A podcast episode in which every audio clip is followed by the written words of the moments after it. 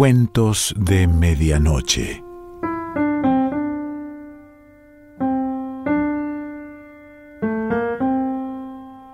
El cuento de hoy se titula Elefantes y pertenece a Alejandra Camilla.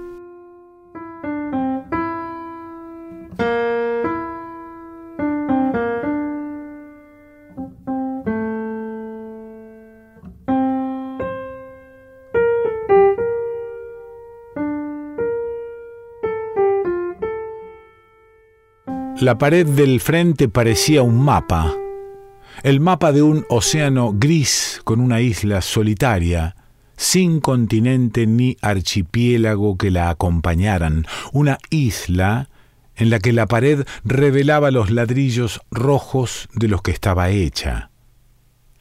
Sentí el impulso de arrancar las plantas que habían comenzado a crecer en la isla, y si hubiera tenido pintura ahí mismo habría cubierto la falta. Me acerqué a la mancha descascarada, una planta que sobresalía de la pared unos centímetros, una especie de helecho se había abierto camino por entre el cemento que unía los ladrillos. Imaginé las raíces finísimas y frágiles horadando el cemento. ¿Cómo era posible eso? ¿Y cuándo había ocurrido si la última vez que había visitado a mi padre la pared no estaba así? Mi padre abrió entonces la puerta. Tenemos que pintar esta pared, le dije, pero él no me respondió. Tenía puesto un pantalón de cuando yo era adolescente, un suéter grueso y hojotas. Caminó delante de mí, atravesamos el patio, Entró a la casa y siguió andando hacia la cocina.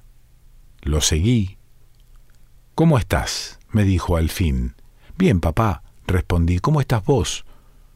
Yo estoy muy bien, dijo. ¿Querés tomar té? En la cocina había platos mal lavados, paquetes cerrados con broches de madera, sobre la mesada libros, frascos. Una cucaracha zigzagueó entre las cosas y huyó. Me arremangué frente a la pileta y él dijo, ya la ve. No respondí y tomé la esponja. Él llenó la pava, encendió el fuego, buscó el té entre los frascos. Este tiene mandarina, dijo, levantando una cajita de metal. Te va a gustar. Cuando terminé de lavar, el agua estaba lista y él preparó el té. Busqué las tazas, también las lavé. Sobre la mesa había más cosas amontonadas, pilas de papeles, cajas, una bombita de luz, lápices, vasos, un antiguo centro de mesa, un alicate, un rollo de hilo, un imán. Pensé que la vida, después de todo, se trata en parte de ir acumulando cosas y luego ir deshaciéndose de ellas. La hermana de mi madre, antes de morir, repartió casi todas sus cosas. Nos llamaba y nos pedía que pasáramos a verla. Luego era imposible que uno se fuera si no era con un juego de sábanas o de cubiertos, un vestido, una maceta, un libro. Creo que mi padre no daba las cosas simplemente porque no las veía. La casa se había ido poblando y él había ido aceptando la convivencia porque era silenciosa. Nunca tuvo especial afición por ningún objeto, salvo por el piano. Y cuando mamá enfermó, no dudó un minuto en venderlo. No quise subir a la planta alta. ¿Y qué andas haciendo? dije. ¿Ahora? preguntó. En general, digo. Ah, lo de siempre. ¿Qué es lo de siempre, papá? No quise decirle que se había jubilado hacía muchos años, que a la casa no la limpiaba, que a la mía no venía. ¿Qué es lo de siempre? Eh, ya sabes, dijo tranquilo. Y me di cuenta de que podía no repetir la conversación que habíamos tenido las últimas veces, decenas de veces tal vez, o alguna de sus versiones una especie de discusión por algo que no podíamos nombrar ninguno de los dos. Entonces al ya sabes seguía el eh, no, no sé, y luego ¿para qué venís? porque me preocupo. Te digo que estoy bien. No estás bien. No molestes o anda a hacerlo a otra parte. Vos siempre el mismo. Vos también. Yo te veo bien. Mentí. Y entonces él casi sonrió y me di cuenta de que hacía años que no lo veía sonreír. Y fue como si esa sonrisa o esbozo de sonrisa hubiera traído todas las demás a mí. Mi papá, sonriéndome en el espejo retrovisor del auto, el viejo Ford, con mi madre en el asiento del acompañante y las vacaciones en la playa por delante. Mi padre sonriendo con un perro que habíamos encontrado en la calle, mi madre diciéndole a mi padre, ¡ay, Gulash! Él, ¡qué bueno! Estás gorda, dijo entonces. Volví, como de un golpe. Volví. ¿Yo? Sí, vos, dijo él. Estás muy gorda, digo. Nunca fui flaca. Tampoco tan gorda. Es verdad, engordé. Deberías cuidarte. Debería. Él asintió con la cabeza. La pared del frente, dije entonces, está hecha un desastre. No la veo nunca, dijo mi padre. ¿Y qué? ¿Lo que no ves no te importa? respondí. La verdad que no, dijo él. Ah, es tu casa. Entonces, déjame que me ocupe. Te digo nomás. Bueno, muchas gracias. De nada, dije. ¿No te cuidás vos y querés que yo cuide la pared? Vi en la puerta espejada del horno mis piernas. Nunca me gustaron mis piernas. Vos, no, dije de repente. Yo no qué, dijo él, que vos estás cada vez más flaco. No dijo nada. Creo que me miró y siguió haciendo lo que estaba haciendo, acomodar las cosas que estaban sobre la mesa, mientras yo pasaba un trapo para quitar el polvo. Él levantaba de a uno los objetos, yo pasaba el trapo por debajo y él volvía a apoyarlos en la mesa. Él acomodaba todo como si hubiera un orden, un orden secreto. Pensé que tal vez en cada uno de aquellos objetos debía de haber un recuerdo, una forma de memoria, y que lo que él acomodaba no era otra cosa que un montón de recuerdos, su vida, Miré sus manos llenas de pecas, el ligero temblor transmitido a los objetos. Movía las cosas con cuidado y lentamente.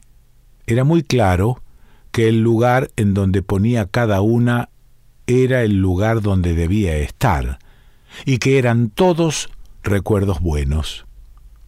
O no, pensé, tal vez también atesora malos momentos, o aquellos que fueron malos y que el tiempo ha ido puliendo hasta transformarlos en algo bueno. Había una pequeña caja de plata, un elefante de piedra, dos copas de coñac, libretas a medio escribir. Me di cuenta de que los recuerdos son el alma de las cosas. Sin mi padre todo aquello no era más que basura. ¿Y ese elefante? dije. ¿Viste qué feo? dijo él. No sé, respondí. Él lo tomó con las dos manos y me lo alcanzó. Mirá, dijo, mirá qué feo. A tu madre le encantaba. Está bueno, dije, y lo apoyé en la mesa de nuevo. Los elefantes, dijo, viven en manadas que comanda una hembra. Los machos viven solos. ¿Ah, sí? dije. Sí, dijo él. Y cuando mueren, que viven casi como nosotros, 70 años o algo, cuando mueren, los demás elefantes los entierran. ¿Qué decís? respondí. ¿Cómo van a cavar un pozo los elefantes? Lo vi en la tele. Cada uno agarra un hueso y lo entierra. ¿Lo entierran por partes? dije. Eso no sé, no lo mostraban. Me parece raro, dije, como rito funerario, digo. Cada uno tiene sus ritos, dijo él, y volvió a poner el elefante entre la caja y las copas. ¿Y esas copas? dije. Ni idea, responde. Nos las deben haber regalado. Tu madre y yo nunca bebimos coñac. ¿Quién habrá sido el... Papá, dije. ¿Qué? Que quien te las haya regalado habrá querido ser amable. Tu madre y yo en una época mezclábamos una yema de huevo, un poco de whisky y azúcar. Bueno, ella lo hacía y usaba estas copas. No sabía, dije. Hay mucho que no sabes, dijo él. Eso sí lo sé. Era tan rico, dijo, lo del huevo y el whisky. Voy a probarlo, dije. Pero estás gorda, dijo él. Me levanté y le dije que ya lo sabía, que me lo había dicho, y varias veces, y que la pared del frente era un asco. Creo que dije una mierda. Él dijo algo así como que no era para tanto, pero yo ya estaba de pie y caminaba hacia la puerta. Me dijo que lo disculpara. Es como si solo ahora pudiera escucharlo. No terminaste el té, dijo después. No quiero engordar, dije como una idiota. Hija, me dijo. Nunca me había llamado así.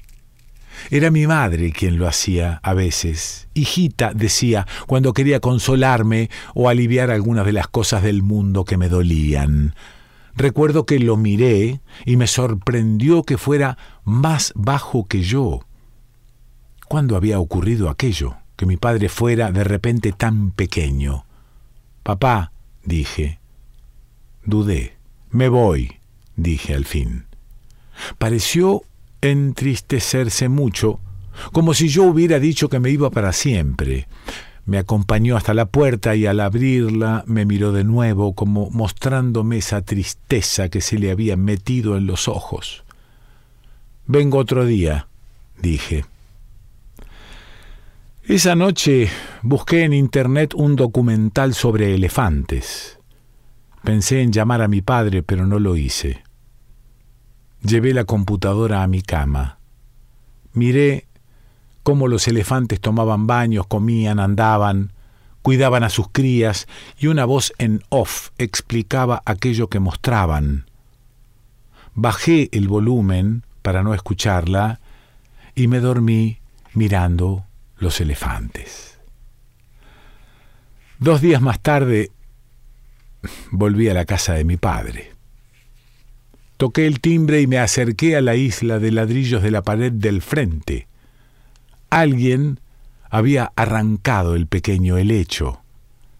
Recordé las raíces, su esfuerzo por abrirse paso a través del cemento. Pasé la mano por el lugar en el que había estado la planta. No quedaba nada. Volví a tocar el timbre. Mi padre no venía a abrirme. Siempre tarda, pensé. No siempre, pero la última vez tardó. Pasaban pocos autos y el otoño empezaba a transformarse en invierno. Miré los árboles sin hojas. Vamos, papá, pensé. Y los minutos empezaron a sucederse de un modo extraño, como si el tiempo hubiera enloquecido mi padre no venía a abrirme la puerta. ¿Qué pasa, papá? Que quiero contarte algo, pensé, de los elefantes, ¿sabes? Mi padre no venía. Hacen diferentes sonidos y también usan un sistema golpeando el piso. Parece que si un elefante golpea y retumba, otro elefante puede sentirlo aunque esté muy lejos. Mi padre no venía a abrirme la puerta. Parece que las orejas las tienen diferentes. Son como sus huellas dactilares. Papá, abrime.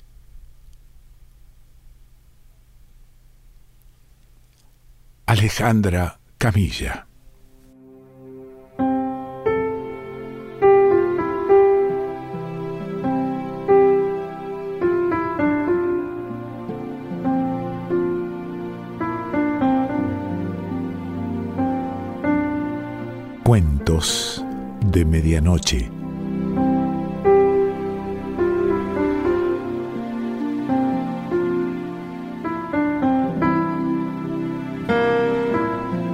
Selección Pancho Mondino. Idea y lectura, Quique Pessoa.